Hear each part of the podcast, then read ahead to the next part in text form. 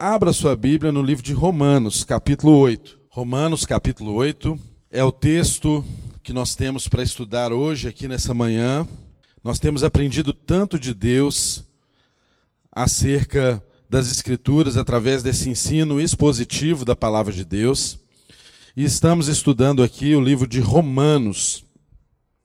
Hoje, capítulo 8, do verso de número 28 até o verso de número 39. Romanos, capítulo 8, do verso de número 28 até o verso de número 39. Está escrito: E sabemos que todas as coisas contribuem juntamente para o bem daqueles que amam a Deus, daqueles que são chamados por seu decreto. Porque os que dantes conheceu, também os predestinou para serem conformes à imagem do seu filho, a fim de que ele seja o primogênito entre muitos irmãos. E aos que predestinou, a estes também chamou. E aos que chamou, a esses também justificou. E aos que justificou, a estes também glorificou. Verso 31. Que diremos, pois, a essas coisas? Se Deus é por nós, quem, quem será contra nós? Aquele que nem mesmo o seu próprio filho poupou, antes o entregou por todos nós, como não nos dará também com ele todas as coisas? Quem intentará acusação contra os escolhidos de Deus. É Deus quem os justifica. Quem os condenará? Pois é Cristo quem morreu, ou antes, quem ressuscitou dentre os mortos, o qual está à direita de Deus e também intercede por nós. Quem, quem, quem nos separará do amor de Cristo Jesus? A tribulação? Ou a angústia? ou a perseguição, ou a fome, ou a nudez, ou o perigo, ou a espada, como está escrito: Por amor de ti somos entregues à morte todo dia. Fomos reputados como ovelhas para o matadouro.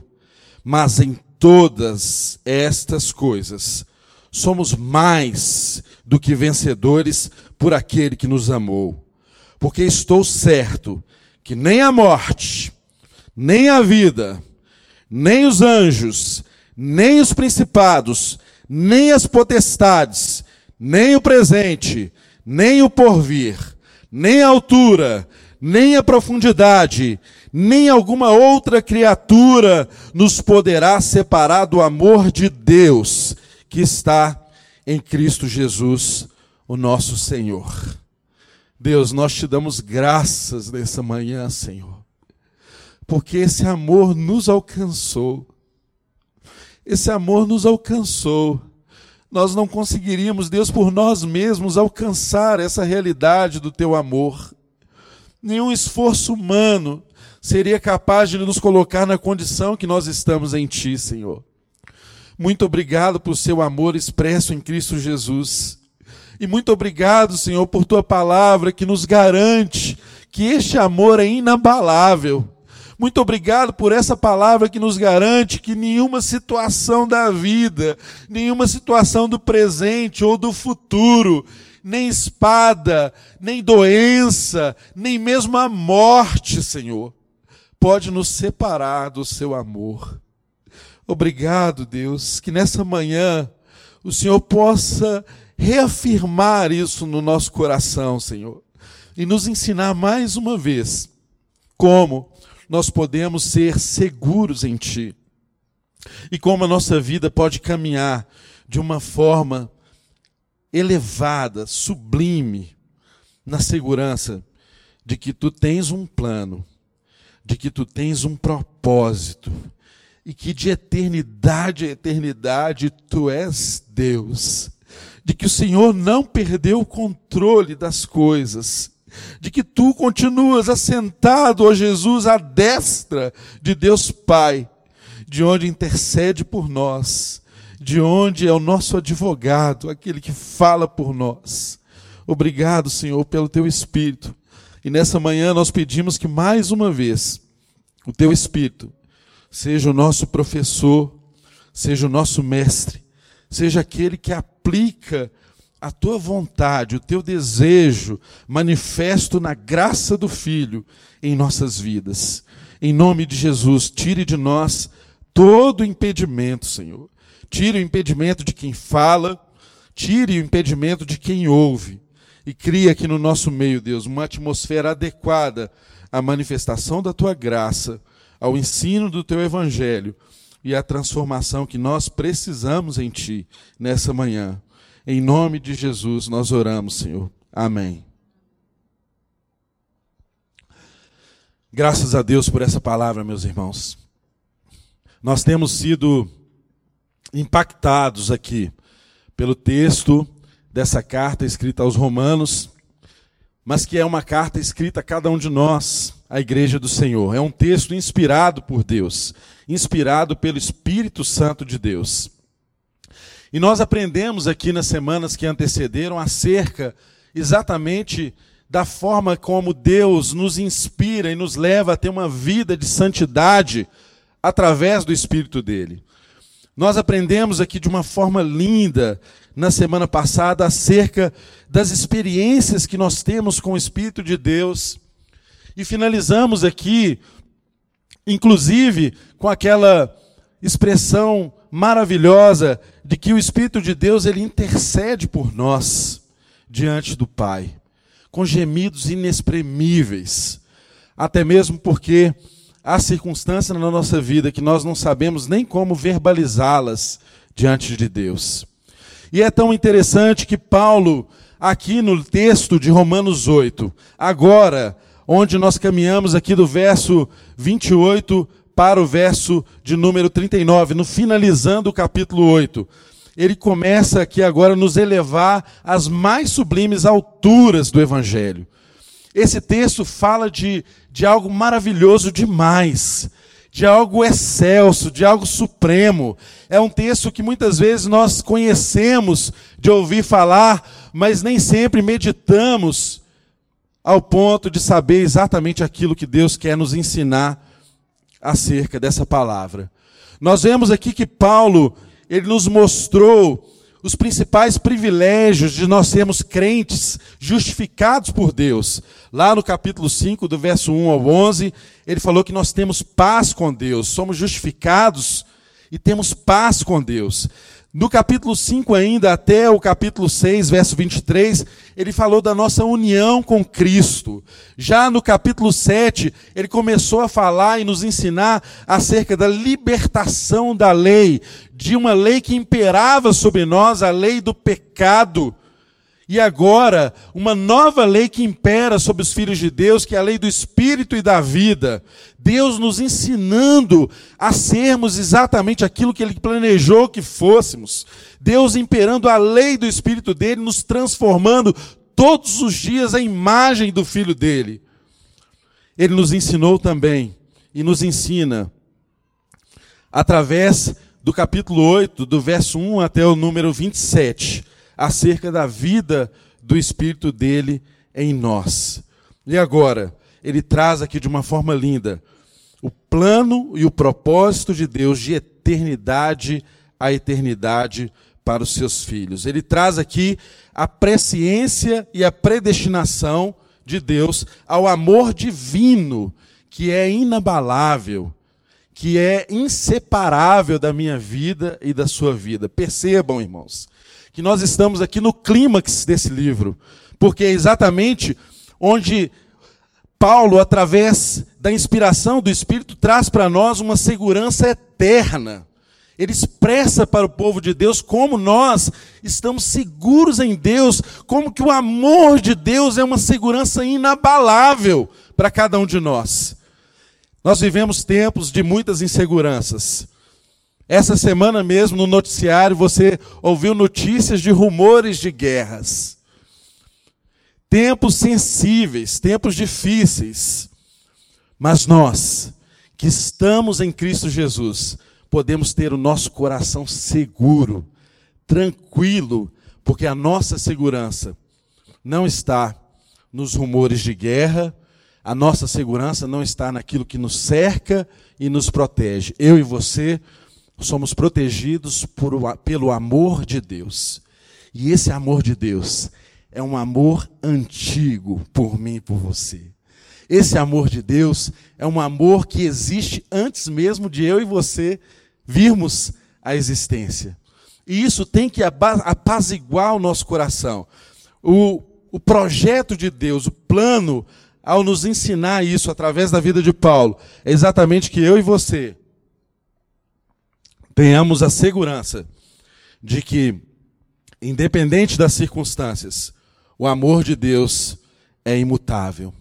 O projeto de Deus é imutável. E nós estamos firmados, estamos alicerçados é no amor de Deus e não nas circunstâncias que abatem a nossa vida. Porque momentos difíceis, todos nós viveremos. O próprio Filho de Deus foi aperfeiçoado no sofrimento.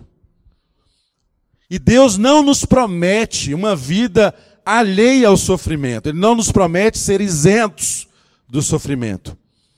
Mas ele prometeu a mim e a você que nunca nos abandonaria. Ele prometeu a mim e a você que somos inseparáveis do amor dele. Isso é fato. Coloque uma pedra sobre isso na sua vida e entenda que nem mesmo a morte pode te separar do amor daquele que antes de tudo ser o que é, já te amava e já te escolheu nele, já te elegeu nele. E Paulo, ele ensina isso aqui de uma forma muito didática, porque Paulo era um excelente mestre. Paulo, além de ser um grande evangelista, um grande pastor, ele era um excelente mestre. Ele sabia como acessar a mente das pessoas e sabia como, através da cultura que ele tinha, do aprendizado que ele tinha acumulado ao longo da sua vida, ele sabia como ensinar as pessoas. Ele conhecia o público para o qual ele estava falando.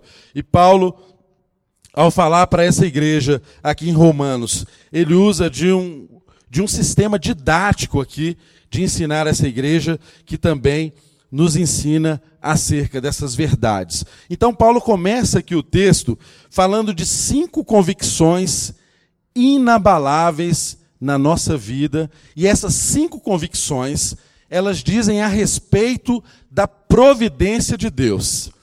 A providência de Deus, gente, é algo assim muito interessante, porque nem sempre a gente, quando é chamado por Deus para algo, a gente entende tudo que ele está fazendo, não é?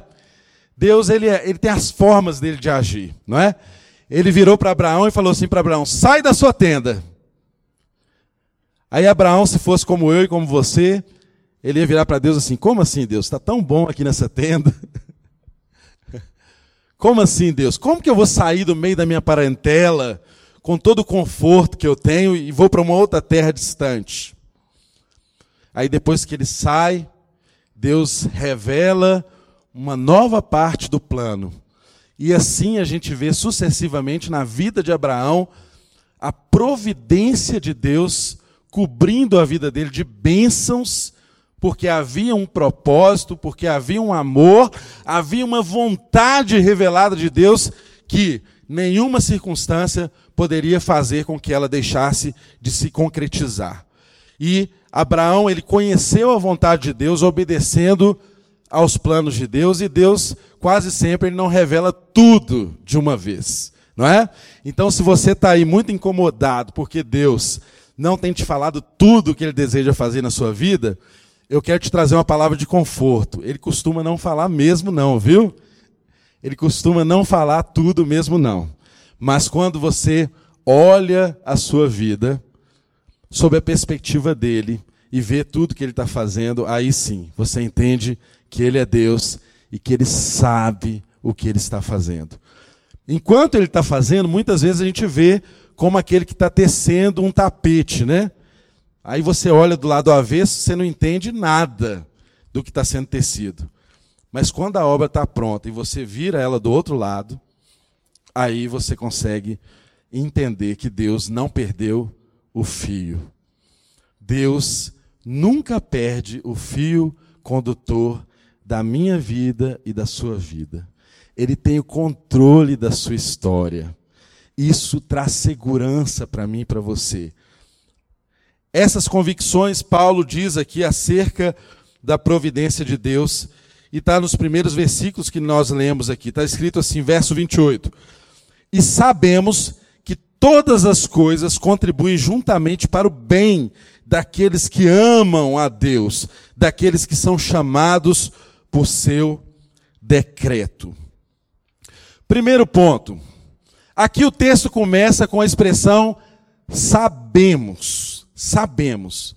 É tão interessante, irmãos, que muitas vezes na nossa caminhada nós nos preocupamos muito mais com o que nós não sabemos do que nos empregamos a viver aquilo que nós já sabemos ou pelo menos deveríamos saber.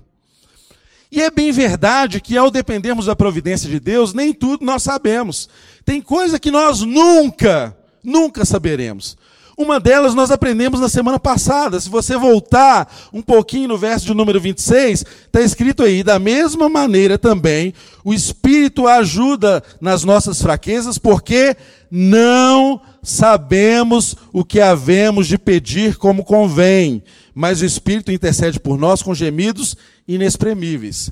Então, há coisas que eu e você não sabemos. E Deus continua sendo Deus. E uma das coisas que nós não sabemos é como orar. E muitas vezes não sabemos como orar porque não conhecemos por completo a vontade de Deus. Mas não tem problema, o Espírito de Deus traduz diante de Deus, ele intercede por nós, ele sonda os nossos corações e ele age diante de Deus como um verdadeiro intercessor. Nós temos dois intercessores, um intercessor em nós, que é o Espírito de Deus, como também temos Cristo Jesus como nosso intercessor diante do Pai, assentado à destra de Deus Pai. Então, não se preocupe, tem coisa que nós não sabemos. Tem coisas que nós nunca saberemos, mas tem coisas que nós sabemos, ou pelo menos devemos saber. E o texto continua e nos ensina a partir dessa expressão: e sabemos. E sabemos.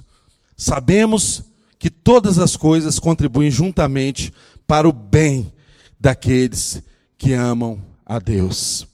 Percebam que ele traz algumas convicções firmes, inabaláveis no coração dele. Convicções, coisas que Paulo sabia. E não apenas ele, ele se direciona à igreja, dizendo que esses irmãos também sabem dessa verdade. Sabemos que Deus age em nossas vidas. Irmãos, o nosso Deus não é um Deus apático. O nosso Deus não é um Deus inerte. O nosso Deus não é um Deus alheio ao nosso sofrimento, à nossa condição. O nosso Deus é um Deus que age. Essa verdade tem que estar escrita no seu coração. O nosso Deus age em nossas vidas. E não apenas ele age em nossa vida, mas ele age para o bem do seu povo. Sabemos que todas as coisas, Deus age em todas as coisas para o bem do seu povo. Agora, a nossa grande dificuldade, às vezes, é discernir o que é o nosso bem. Muitas pessoas interpretam esse, esse versículo como se Deus sempre promovesse em nossas vidas coisas boas. E isso não é verdade. Nem sempre a vida é um mar de rosas. Como diz o poeta, rosas têm espinhos. E nós muitas vezes temos a impressão de que tem mais espinhos do que beleza. Eu sei que há circunstância na sua vida que você fala assim: Deus, eu não aguento mais, é muito espinho. É muita situação embaraçosa. Percebam, nós precisamos entender o que é o bem de Deus. Porque Deus não nos promete na palavra dele comodidades. Infelizmente, eu e você, a igreja tem sido assolada por um ensino falso. Uma teologia que nasceu no inferno. Teologia da prosperidade, que ensina as pessoas a se relacionar com Deus por aquilo que Deus pode dar a elas. E não por aquilo que Deus é. Meu irmão e minha irmã, antes de vir aqui para esse culto, teve um culto na minha casa, hoje de manhã. E sabe como que funciona o culto na minha casa? Eu desço para o porão, a gente tem um cachorro golden, lindo, maravilhoso, e a gente também tem um casal de garnizés. O João e a Maria são os garnizés. O, o cachorro é o Hulk. Gente, na hora que eu chego ali de manhã, o Hulk ele já começa a prestar um culto. Ele sobe na grade, ele levanta as mãos, ele balança o rabo, ele vai onde eu vou. Por quê? Porque ele sabe que eu vou entregar para ele uma ração. Gente, é impressionante, esse culto fica maravilhoso, porque a Maria e o João também já têm essa percepção. Maria e João é o casal de Garnizés. E na hora que eu pego o saquinho lá onde está a ração deles, com o canjicão, e saio caminhando para o lugar onde eu sempre coloco ali o alimento para eles, eles também vêm todos felizes. Gente, o José até canta.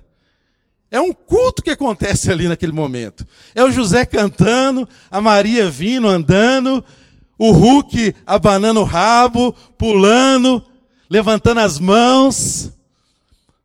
E às vezes é assim que acontece comigo e com você. Nós nos comportamos como animais. E vamos a Deus tal como o Hulk, a Maria e o José vinham a mim.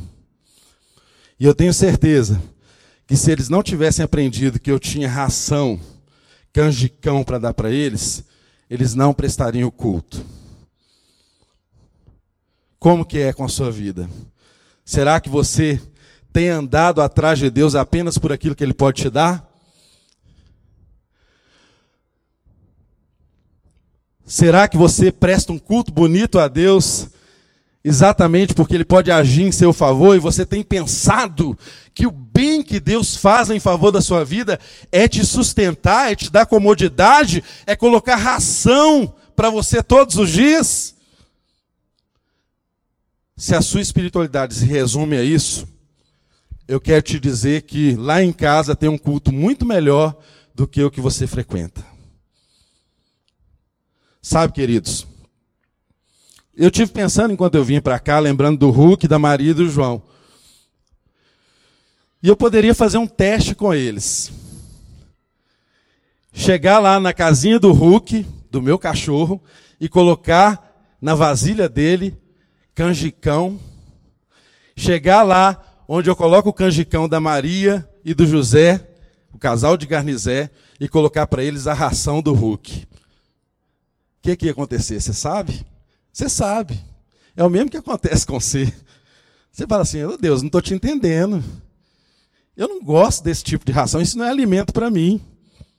Não é verdade? Aí você olha, Deus não sabe o que ele está fazendo. Não é possível. Será mesmo que esse Deus é presciente? Será que esse Deus é onisciente, onipotente e onipresente? Você questiona até os atributos de Deus. Olha, Deus não sabe o que ele está fazendo. Porque se Deus soubesse o que se deve fazer, ele colocaria para o Hulk a ração de cachorro e para Maria e para o José o canjicão, o milho. Mas eu e você precisamos aprender uma coisa. Se a Maria e o José e o Hulk fossem verdadeiramente crentes, sabe o que poderia acontecer através da vida deles? Quando Deus colocou o alimento trocado de um com o outro, se eles fossem verdadeiramente crentes, a Maria e José podiam levar o alimento que eles receberam para o Hulk. E o Hulk poderia levar o canjicão para Maria e para o José. e todos estariam alimentados. O que é que Deus está nos falando, irmãos? É exatamente que nós temos tudo que nós precisamos às nossas mãos. Nosso Deus não é negligente conosco. O que acontece conosco às vezes é que nós não enxergamos a providência dele ao nosso redor. E muitas vezes não enxergamos a provisão dele ao nosso redor porque nós não olhamos para as necessidades que estão ao nosso redor. Porque nós não entendemos que o nosso compartilhar pode suprir a necessidade do outro e pode desencadear um processo de outro também suprir a nossa necessidade. Deus age para o bem do seu povo. Deus age para o bem do seu povo em todas as coisas. Mas nós precisamos compreender que bem é esse que Deus faz. Outra convicção clara que está nesse texto é que Deus age com todas as coisas para o bem daqueles que o amam. Irmãos, Talvez você está passando por um momento difícil e não consegue por isso compreender que Deus está agindo para o bem, porque você é amado por ele. Por quê? Qualquer amor nosso para com Deus, né? Porque o texto diz aqui: todas as coisas para o bem cooperam para o bem daqueles que o amam. Qualquer amor nosso para com Deus, ele primeiro nasce em Deus para conosco, porque nenhum amor nasce de nós mesmos. Nós, por nossa capacidade, não somos capazes de amar ao nosso próximo, nem, nem sequer amar a Deus. Então, o amor que nós expressamos a Deus nasce primeiro em Deus. Mas às vezes é difícil a gente compreender isso, porque as circunstâncias podem nos mostrar algo que não aparentemente demonstre o amor de Deus para conosco. Lembrem lá do exemplo de José com respeito à crueldade que os seus irmãos fizeram com ele. Pegaram José, venderam ele como escravo. E lá em Gênesis capítulo 5, 20. Irmãos, José podia ter todas as razões para amaldiçoar sua família, para dizer que Deus não olhava por ele, para dizer que Deus não o amava. E lá em Gênesis capítulo 5, verso, capítulo 50, no verso 20, ele diz assim: Vós, na verdade, intentastes o mal contra mim, porém Deus o tornou em bem, para fazer, como vedes agora, que se conserve muita gente em vida. Olha, todo aquele mal aparente, ser vendido como escravo, ir para a prisão, na cabeça de José não podia ser entendido como uma providência de Deus. Mas no final das contas, ele conseguiu compreender que o amor de Deus estava se revelando na vida dele. Por que, que nós sabemos desse amor de Deus? Porque há muitas experiências no Evangelho que nos edificam e nos ensinam da forma como Deus age com seu amor. Tal como essa experiência de José, nós vemos também em Jeremias, ele escreve uma carta aos judeus no exílio babilônico, após a destruição de Jerusalém. Imagina só Jerusalém destruída. E ele escreve assim, em Jeremias 29, 11: eu é que sei os pensamentos que tenho a, a vosso respeito, diz o Senhor. Pensamentos de paz e não de mal, para vos dar o fim que desejais. Imagine a circunstância você ouvir uma profecia dessa natureza. Tudo desolado, Jerusalém destruído, e Deus dizendo: Eu é que sei o pensamento que tenho a respeito de vós, pensamentos de paz. Irmãos, quando você olha no texto bíblico também, outra experiência para confirmar a nossa mente que nós temos boas razões para crer que nós sabemos que Deus age para o bem daqueles que o amam. Lembra da vida de Jó? Jó tinha uma família bonita, Jó era próspero em tudo que ele fazia, era um crentão, era um homem fiel a Deus, e de repente Deus permite que Satanás toque em tudo na vida de Jó. Ele perde riquezas, ele perde filhos, ele perde a saúde, ele começa a perder os amigos, porque os amigos chegaram para ele e disseram assim: Jó, você fez alguma coisa errada, porque e ali está a origem dessa teologia da prosperidade, né? Porque afinal de contas, se você tivesse com a sua vida certa, Deus te abençoaria. Não haveria sofrimento. Haveria prosperidade na sua casa. Se tanto mal tem vindo sobre sua vida, é porque você fez algo contra Deus. Aí Jó experimentou aquela situação que às vezes nós experimentamos, que a nossa teologia não explica a circunstância que a gente está vivendo. E aquele homem fez exatamente o que eu e você costumamos fazer quando a desolação vem sobre a nossa casa. Ele se queixou, ele se lamentou. E Deus, em determinado momento, chamou ele para conversa e falou assim: Onde você estava quando eu lancei os fundamentos da terra? O que, que você sabe do que você está falando? Quem é você, Jó? E Jó, no final do livro, lá em Jó 42, ele disse que antes ele conhecia Deus de ouvir falar. Mas agora os meus olhos podem ver. Irmãos, Jó aprendeu verdadeiramente o que era adorar a Deus apenas quando tudo que não era Deus foi tirado da sua vida. Só permaneceu Deus na vida dele. Até a mulher dele disse para ele amaldiçoar a Deus e morrer. Então percebam que o Evangelho não nos oferece comodidades. O bem proposto no Evangelho não é necessariamente o bem que nós julgamos que seja bem para nós. O bem de Deus não é comodidade para as nossas vidas. Não é algo que nos isenta do sofrimento. Percebam que a cruz é a maior prova da maldade humana se comunando com o plano divino. O próprio Pedro diz lá em Atos que ali houve um conluio. Ele atribui a maldade humana, mas os, de, mais os desígnios de Deus para que a cruz acontecesse. Vocês crucificaram Jesus, mas isso era plano de Deus.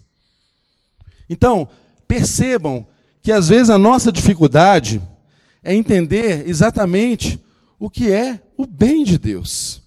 E o texto continua aqui nos ensinando acerca do bem de Deus, porque diz assim: porque os que dantes conheceu, também os predestinou para serem conformes à imagem de seu filho, a fim de que ele seja o primogênito entre muitos irmãos.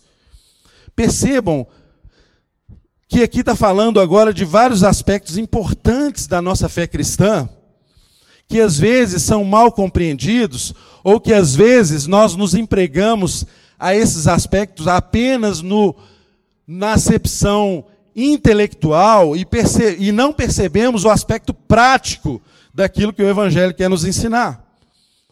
O texto diz aqui sobre a presciência de Deus, porque está dizendo aqui, porque os que dantes conheceu também os predestinou. Irmãos, presciência é conhecer de antemão. Deus conhece antes todas as coisas. E às vezes nós somos levados a crer que a base da predestinação é a presciência de Deus, que Deus prevê que quem irá crer, né, essas pessoas que irão crer, é que terão, pela presciência de Deus, elas seriam base, é, a presciência de Deus é que basearia essa predestinação. Mas o que, que Deus está nos ensinando aqui, através do fato de que Ele conhece de antemão. Irmãos, conhecer, segundo o hebraico, não é um conhecimento meramente intelectual. Não é aquilo que eu apreendo apenas pela cognição. O conhecimento, segundo o ponto de vista hebraico, ele implica num relacionamento pessoal, ele implica em afeição, ele implica em relação, em cuidado. Então, quando Deus ele diz que nos conhece de antemão, ele está dizendo para nós que ele nos amou de antemão, que o amor dele, no amor dele nós somos conhecidos antes de tudo. E quando você observa o texto de Efésios, nós percebemos claramente que Deus nos elegeu no amor dele antes da fundação do mundo. Tudo nasce no amor de Deus. E às vezes nós ficamos com um problema aqui com a presciência de Deus e com a predestinação. E nos esquecemos que tudo isso nasce no amor divino. Tudo nasce no amor divino. E a predestinação, que significa que Deus decidiu de antemão, porque nós não enxergamos o amor como decisão, não é? Nós vemos o amor com várias facetas, mas não temos muita facilidade de entender que o amor é uma decisão. O amor é uma decisão de Deus. E não havia nada em nós para que ele se sentisse atraído para nos amar. Mas ele, na sua infinita bondade, escolheu me amar e escolheu te amar antes da fundação do mundo. Fomos eleitos por Deus no amor dele. Esse é o verdadeiro sentido da nossa predestinação em Deus. O amor dele antecedeu tudo. Antes de eu e você decidirmos amar a Deus, ele nos amou primeiro. Então, essa predestinação, ela diz muito mais respeito a Deus direcionar o amor dele do que necessariamente de nós complicarmos isso e criarmos tantas teorias acerca da predestinação. Quando nós compreendemos que nada nasce de nós, que tudo nasce em Deus, até mesmo a predestinação, ela não pode gerar em nós nenhum princípio de arrogância. Nós não podemos pensar que nós somos um povo muito especial, diferente dos outros, porque Deus nos escolheu. Ela não vai gerar em nós nenhuma apreensão, mas ela vai gerar em nós uma segurança ela não vai gerar em nós nenhuma apatia, mas ela vai gerar em nós um senso de uma verdadeira responsabilidade. Ela não vai gerar em nós uma complacência, porque alguns pensam assim: olha, eu sou predestinado, então eu não preciso nem ter uma vida santa, eu posso fazer o que eu quiser. Ora, se você pensa assim, talvez isso seja o maior indício de que você não é um predestinado. Porque quem foi alcançado pelo amor de Deus vive de uma forma responsável. O amor de Deus é um amor responsável. Entendam, irmão, que essa predestinação ela deve promover em nós um senso de missão e não de privilégio e não de favoritismo. Nós somos chamados para uma missão que não é nossa, é uma missão de Deus. E lá em Atos nós percebemos que Deus, quando derrama do Espírito dele sobre a igreja, ele diz lá: E recebereis poder ao descer sobre vós o Espírito de Deus, e sereis minhas testemunhas. Então, meu querido irmão, senso de missão está nisso, que nós somos capacitados pelo Espírito de Deus, pelo poder de Deus, não para ficarmos manifestando que somos os favoritos de Deus, não. Mas para sermos o quê? Para sermos testemunhas. Porque o que nós mais precisamos para testemunhar o evangelho é do poder de Deus. O nosso Deus não é um Deus que estava em crise, em crise de amor e queria criar as coisas e criar eu e você para a gente ficar glorificando a Ele simplesmente. Ele quer testemunhar do amor, ele quer gerar em nós algo maravilhoso que é a semelhança com seu filho, com Cristo Jesus. E é isso que o texto deixa claro aqui, olha. Porque o que Dantes conheceu também os predestinou para serem conformes à imagem do seu filho. Então há um sentido prático nessa predestinação. Fomos predestinados para, para quê? Para sermos conforme a imagem do Filho de Deus. Então, o bem que Deus promove na minha vida e na sua vida, necessariamente é o quê? É o bem que promove em mim e você a imagem do Filho de Deus. E às vezes esse bem não é tão bom assim para nós, porque a imagem do Filho de Deus foi forjada no sofrimento. E quando Deus quer formar essa imagem em mim e você, Ele não nos isenta do sofrimento. Estamos sendo formados à imagem de Cristo Jesus.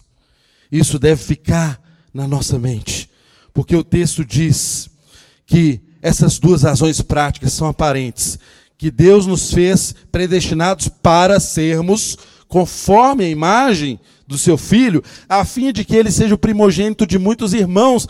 Querido, o sonho de Deus é ter uma família de filhos semelhantes a Jesus.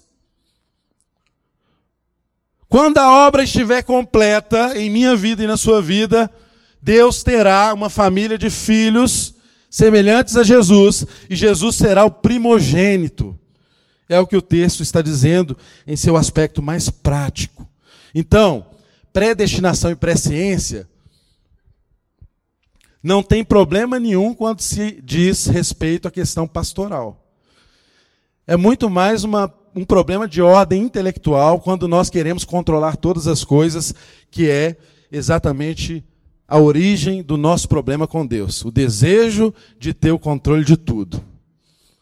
Deus é presciente. Não sou eu e você que somos prescientes. Isso é atributo de Deus. E esse atributo não foi comunicado a mim e a você, por mais que desejássemos isso. Por mais que o que desejamos o tempo, teu, o tempo inteiro é termos o controle das coisas. E o texto continua dizendo: E aos que predestinou, a esses também chamou. E aos que chamou, a esses também justificou. E aos que justificou, a esses também glorificou. É muito interessante nós percebermos a sequência que Paulo traz aqui acerca do chamado, acerca da justificação e acerca da glorificação. Porque aos que predestinou, ele também chamou. O chamado é a aplicação histórica dessa mesma predestinação que nós vimos falando. Então, o chamado, ele sempre está vinculado a um propósito. Nunca é desvinculado de um propósito. E quando ele diz que aos que chamou, ele também justificou, nós temos falado aqui no livro de Romanos o tempo inteiro até aqui sobre justificação, exatamente sobre justificação.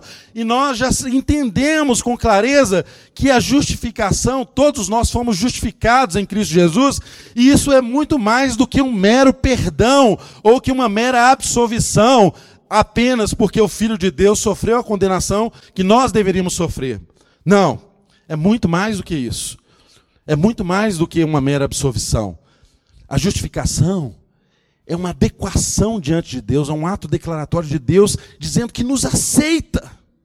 Eu e você já somos aceitos diante de Deus pela obra de Cristo Jesus na cruz do Calvário. Eu e você já fomos aceitos em Deus.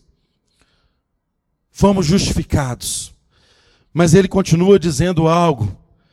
E agora traz uma intriga assim na nossa mente, porque ele diz assim: aos que justificou, a esses também glorificou.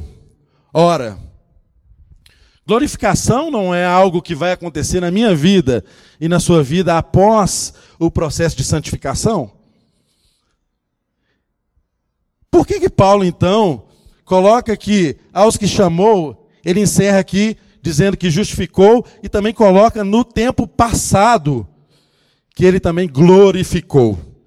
Não haveremos de ser glorificado? Por que, que ele coloca aqui no tempo passado, como se Deus já tivesse glorificado? Irmão, querido irmão,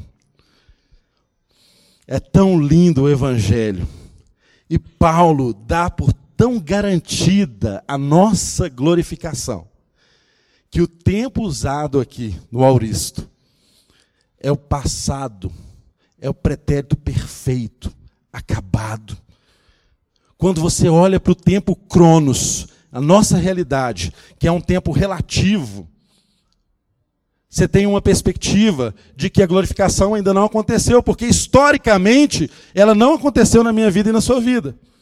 Mas Paulo está vendo aqui sob a perspectiva de Deus, e sob a perspectiva de Deus, eu e você já somos glorificados em Cristo Jesus.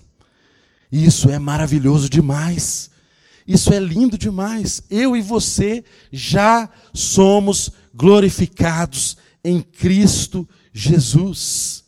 A santificação é a glória que foi iniciada. De igual modo, a glória é a santificação consumada. Mas diante de Deus, eu e você já somos glorificados. Porque Ele tem todo o seu plano, todo o seu propósito em Suas mãos. Ele não perdeu as rédeas da história. De eternidade a eternidade, Ele é Deus. Ele não está sujeito às circunstâncias da vida como eu e você estamos. E agora, para concluir, Paulo traz algumas perguntas retóricas. Algumas perguntas que poderíamos dizer que não têm respostas.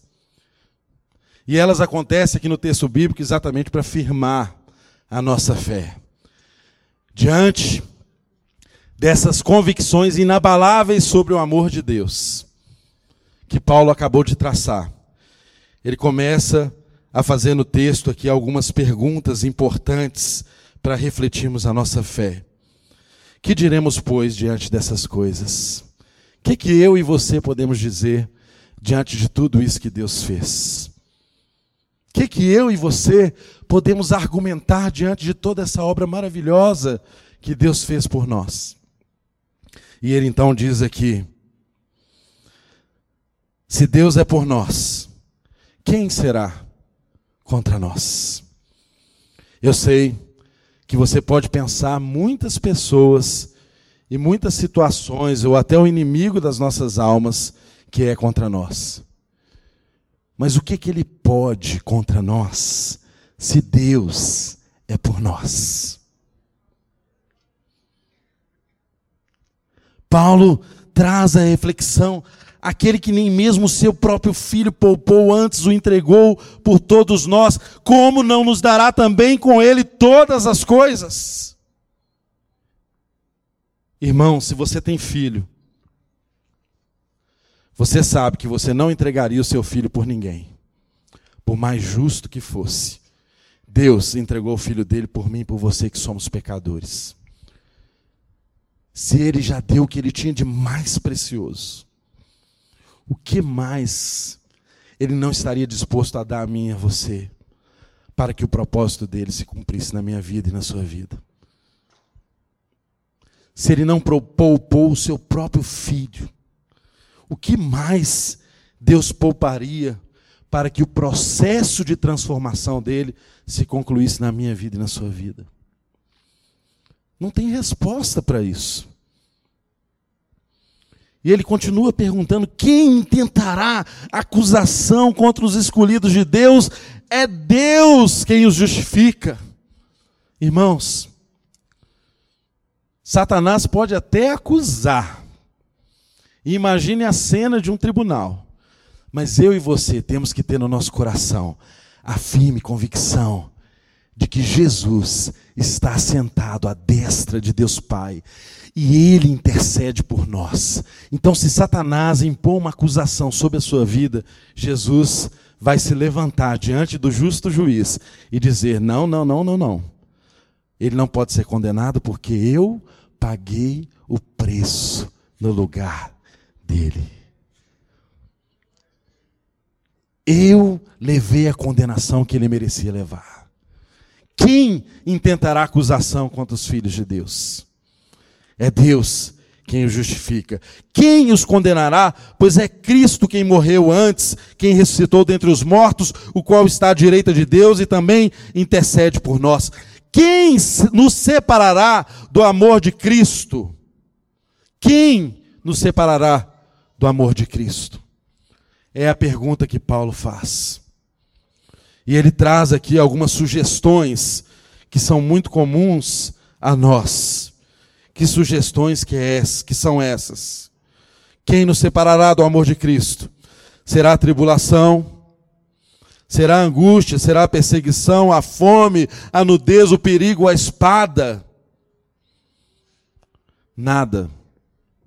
Nada absolutamente nada pode nos separar do amor de Deus que está em Cristo Jesus.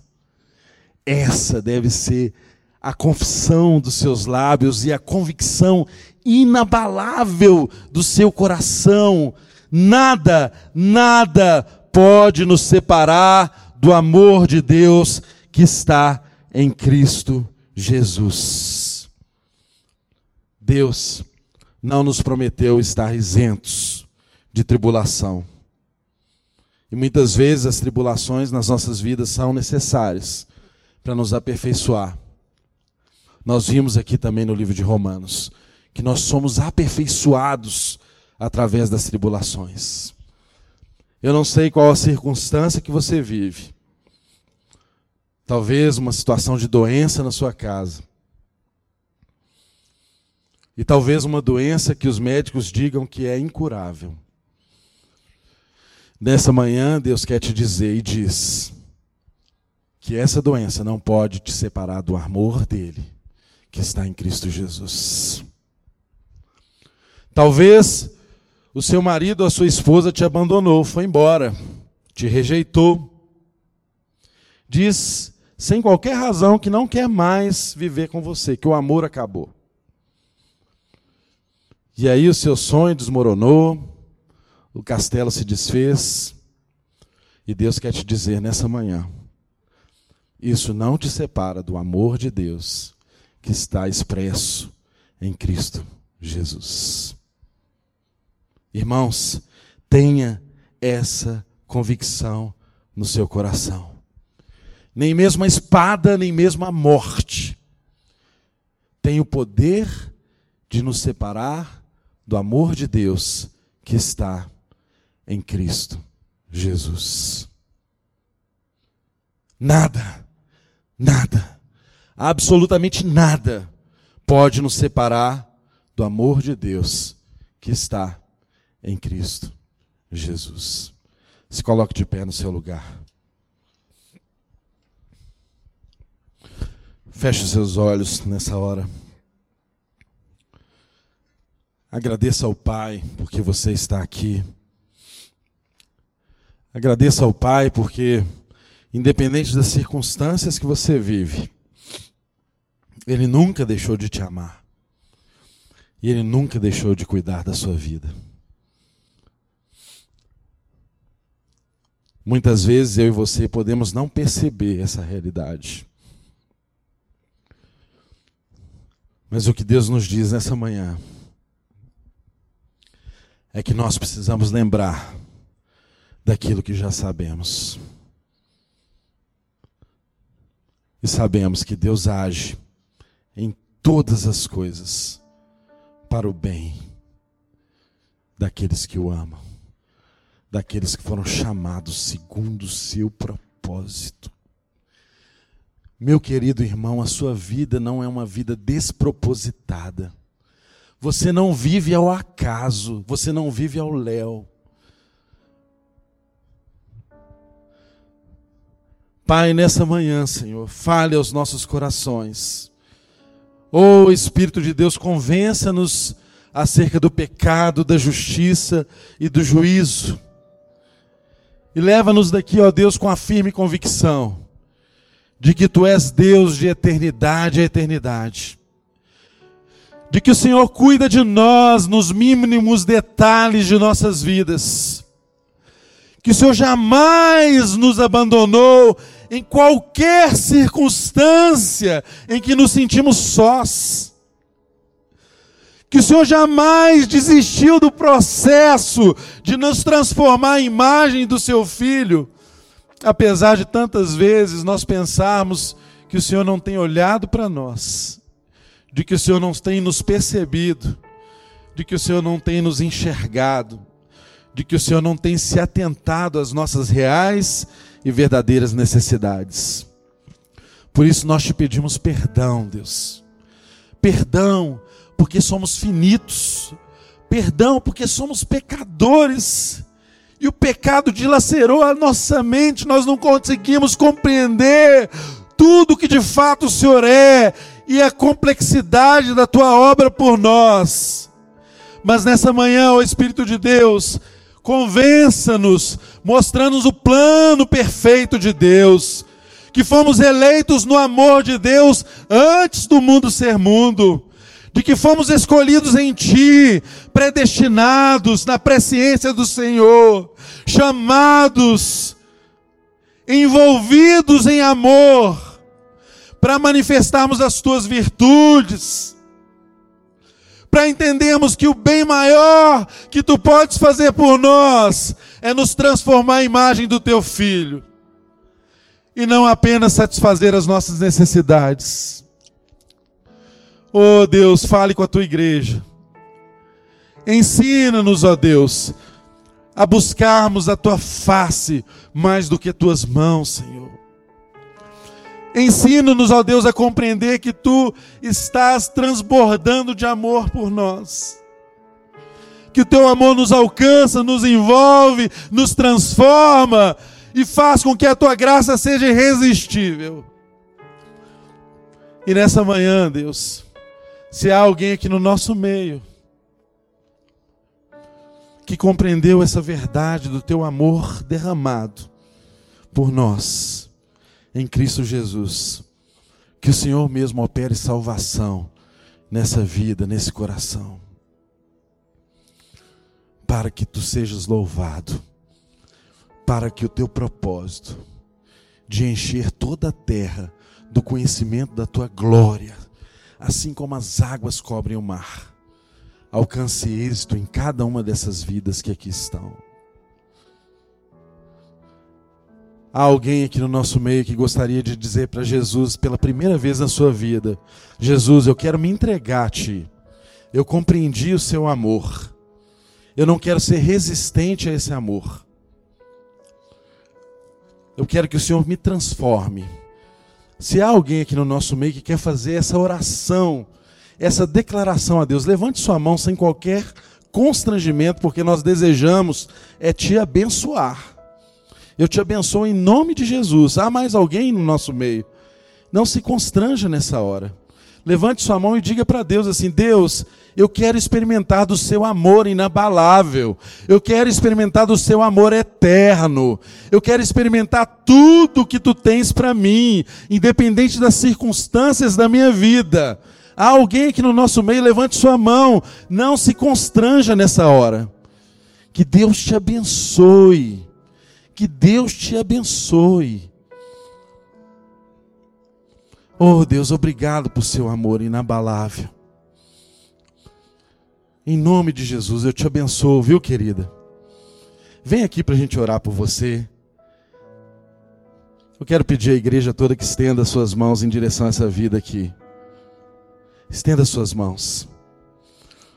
Porque nós sabemos que há festa no céu quando um pecador se arrepende quando alguém compreende o amor irresistível de Deus, o amor inabalável, o amor que não se prende a nenhuma circunstância. Estenda sua mão, abençoe essa vida. E eu quero te desafiar: se mais alguém aqui nesse ambiente gostaria de fazer essa declaração para Jesus, vem aqui rapidinho, nós queremos orar por você, te abraçar e declarar sobre a sua vida toda sorte de bênção.